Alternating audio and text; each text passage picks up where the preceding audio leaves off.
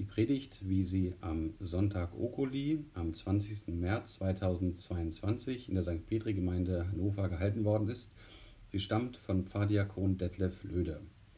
Der Predigtext steht im ersten Königebuch, Kapitel 19. Zum Hintergrund des Predigtextes nach dem Tod König Salomos hatte sich sein Reich gespalten. Im Norden das Königreich Israel und im Süden das Königreich Juda. Im nördlichen Königreich Israel regierte König Ahab. Der hatte die Heidin Isabel geheiratet, eine fanatische Verehrerin des Götzen Baal. Inzwischen verehrten auch die meisten Israeliten den Heidengott Baal. Und Isabel ließ alle Propheten des Gottes Israel erschlagen. Da sandte Gott nochmals Elia als seinen Propheten. Er sollte Gottes Gericht ankündigen und zeigen, wer der wahre Gott ist. Es kommt vor dem Volk zu einer Gottesprobe. Elia forderte die Baalspropheten auf, einen Opferaltar aufzurichten, und als Beweis der Macht ihres Baal sollten sie ihn mit Gebet bitten, dass er das Holz anzünde. Es geschah aber nichts. Baal war machtlos. Elia aber baute auch ein Altar, betete zum Herrn und Gott ließ Feuer vom Himmel auf das Opferholz fallen. Und Elia erschlug die Baalspropheten. Daran schließt der Predigtext an. Und König Ahab sagte Isabel alles, was Elia getan hatte und wie er alle Propheten Baals mit dem Schwert umgebracht hatte. Da sandte Isabel einen Boten zu Elia und ließ ihm sagen, die Götter sollen mir dies und das tun, wenn ich nicht morgen um diese Zeit dir tue, wie du diesen getan hast. Da fürchtete er sich, machte sich auf und lief um sein Leben und kam nach Beersheba in Juda und ließ seinen Diener dort. Welch ein Wandel des Elia, eben noch der Furchtlose, der Glaubensheld, der öffentlich die Macht Gottes verkündigte, obwohl die Königin Isabel schon alle Propheten Israels hatte umbringen lassen. Der Elia, der Gottes Eingreifen mit Feuer erlebt hatte, der in heiligem Zorn die Baalspropheten erschlagen hatte, so wie zuvor die Königin die Propheten Israels hat erschlagen lassen. Dieser starke Elia gerät in Panik, weil die Königin ihm den Tod geschworen hat.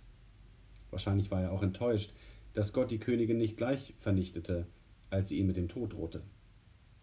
So flüchtete Elia aus ihrem Königreich Israel in das Königreich Juda bis an dessen äußerste südliche Grenze nach Beersheba. Obwohl er doch Gott eindeutig auf seiner Seite hatte, ergriffen ihn Panik aus mangelndem Gottvertrauen, Zweifel, Ratlosigkeit und Kräfteverzehr. Das ist zwar unlogisch, aber eben doch sehr menschlich.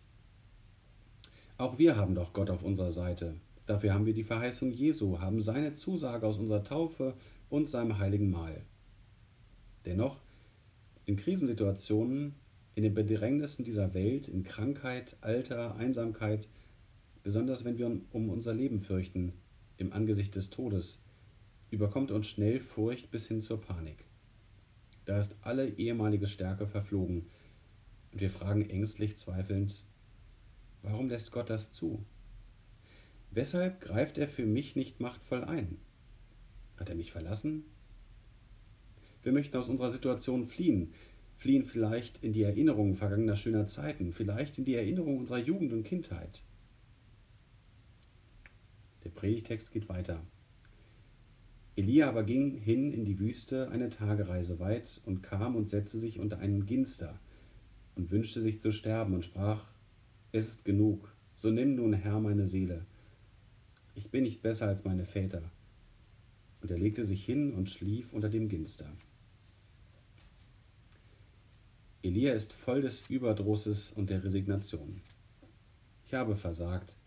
Ich habe in Israel nichts ausgerichtet. So wie alle vor mir. Ich bin schwach und ganz allein. Ich kann nicht mehr. Ich will nicht mehr. Bis heute kommen Diener Christi, Missionare, Pastoren, Evangelisten und so weiter auch immer wieder in solche depressive Stimmungen. Ich habe nichts bewirkt. Und auch in weltlichen Angelegenheiten, wenn es in der Familie oder im Beruf Misserfolge und Schwierigkeiten gibt, geraten wir leicht in solche Stimmung. Ich habe nichts ausgerichtet, ich bin schwach und ganz allein. Elia flüchtete sich in den Schlaf. Möge ihn doch Gott zu seinen entschlafenen Vätern versammeln.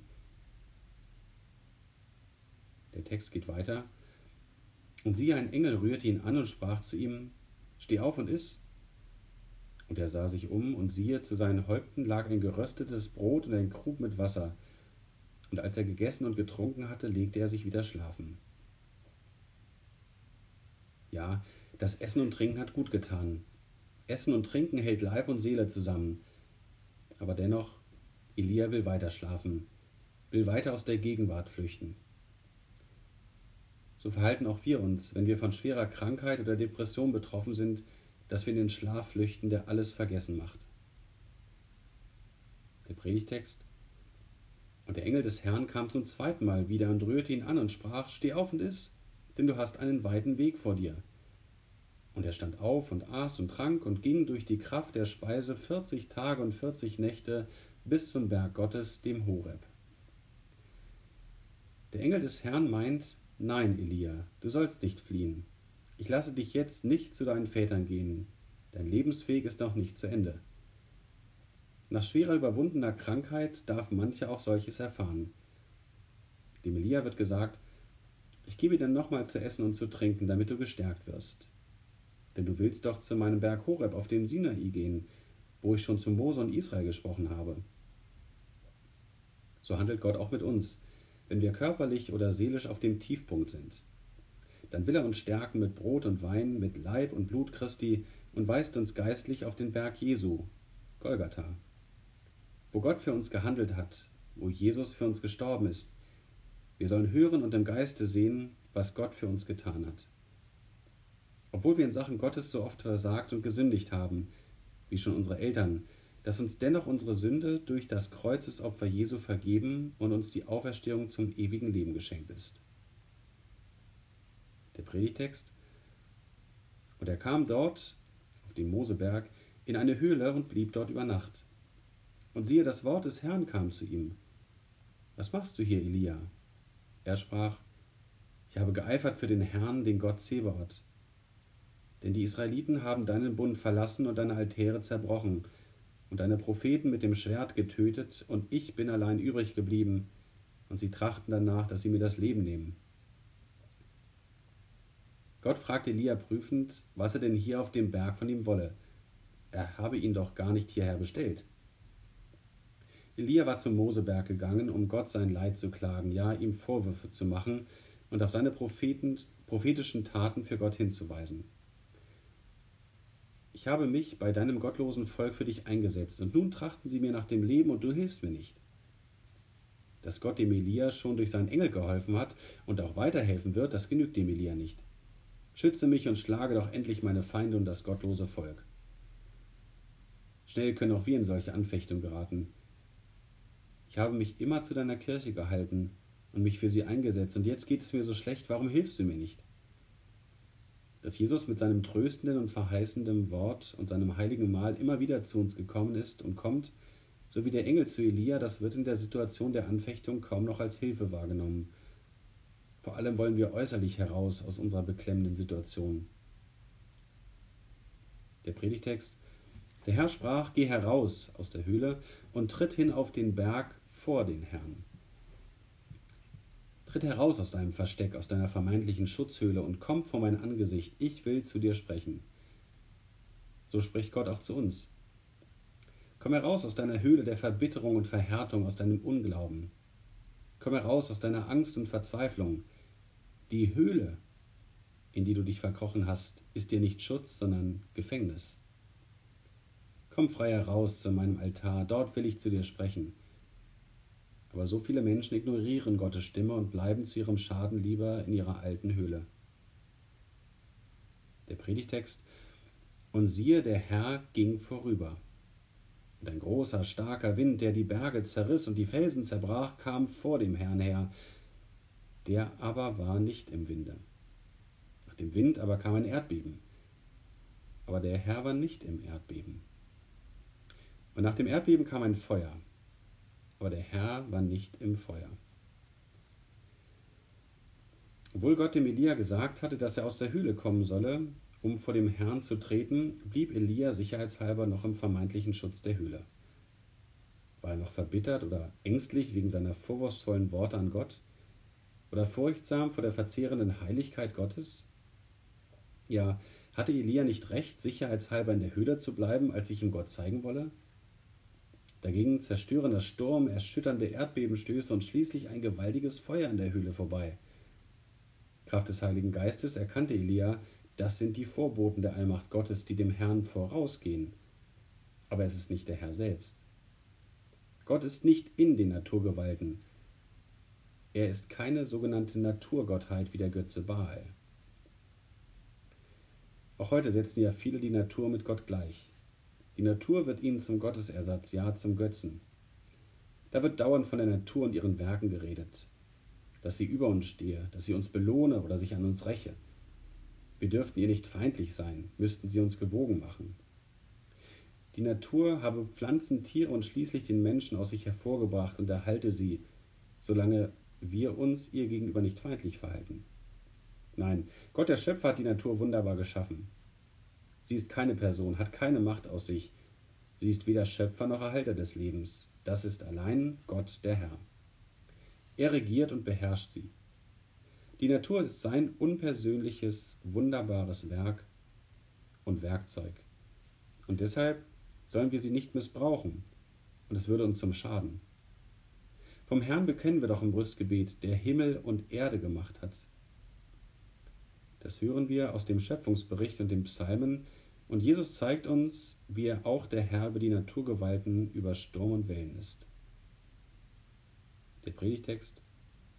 Und nach dem Feuer kam ein stilles, sanftes Sausen. Als das Elia hörte, verhüllte er sein Antlitz mit seinem Mantel und ging hinaus und trat in den Eingang der Höhle. Da wurde Elia die Erkenntnis geschenkt. Dieses stille, sanfte Sausen das ist das wahre Wesen Gottes. So zeigt er sich den Seinen, so zeigt er sich mir, so will er zu mir sprechen. Gott, wie er sich schon dem Mose auf diesem Berg offenbart hatte. Herr Gott, barmherzig und gnädig und geduldig und von großer Gnade und Treue, heißt es im zweiten Buch Mose Kapitel 34. Gott tritt dem Elia nicht mit seiner gewaltigen Allmacht entgegen, sondern menschenfreundlich, väterlich, liebevoll, verständnisvoll, beruhigend, mit stillem, sanften Sausen. Gott machte Elia keine Vorwürfe, dass er nicht auf seinen Schutz vertraut hätte, dass er geflüchtet ist und hinschmeißen wollte, dass er meinte, Gott unbedingt am Sinaiberg aufsuchen zu müssen, weil woanders Gott ihn nicht gehört hätte. Ja, dass er Gott Vorwürfe gemacht hat. Gott bringt das alles nicht zur Sprache. Barmherzig, gnädig und geduldig und von großer Gnade und Treue.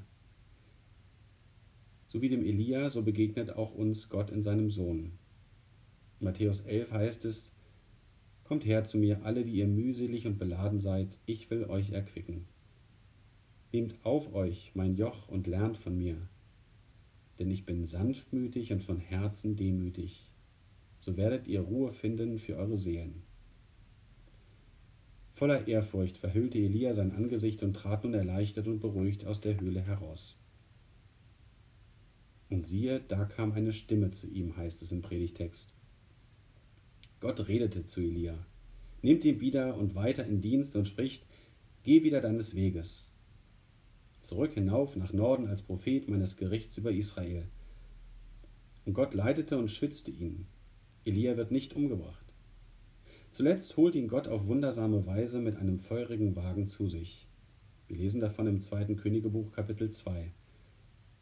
Und Jahrhunderte später darf er zusammen mit Mose den verherrlichten Jesus, unseren Erlöser und Sohn Gottes, auf dem Berg der Verklärung sehen, darf wieder Gottes Zeuge sein. Auch wenn wir gesündigt oder im Dienst für Gott versagt haben oder frustriert sind über das, was wir erleben und erleiden, dass wir am liebsten alles hinschmeißen und aus der Welt aussteigen wollen, dann gewährt uns Gott eine kurze Atempause. Er macht uns keine Vorwürfe, vergibt und stärkt uns, spricht uns gut zu. Und dann sendet er uns wieder hinein in unsere Aufgaben in der Welt, in den Dienst für ihn und für unsere Nächsten. Dann sollen wir weder wehmütig noch bitter zurückschauen, sondern unsere Aufgabe erfüllen, wie Jesus spricht in Lukas 9, Wer die Hand an den Pflug legt und sieht zurück, der ist nicht geschickt für das Reich Gottes. In dieser Welt für Jesus pflügen, bis er uns schließlich zu sich holen wird wie er es uns zugesagt hat. So heißt es in Johannes 11, Wenn ich erhöht werde von der Erde, so will ich alle zu mir ziehen. Wer an mich glaubt, der wird leben, auch wenn er stirbt. Wo ich bin, da soll mein Diener auch sein. Bei ihm in seiner Ewigkeit und in Herrlichkeit. Amen.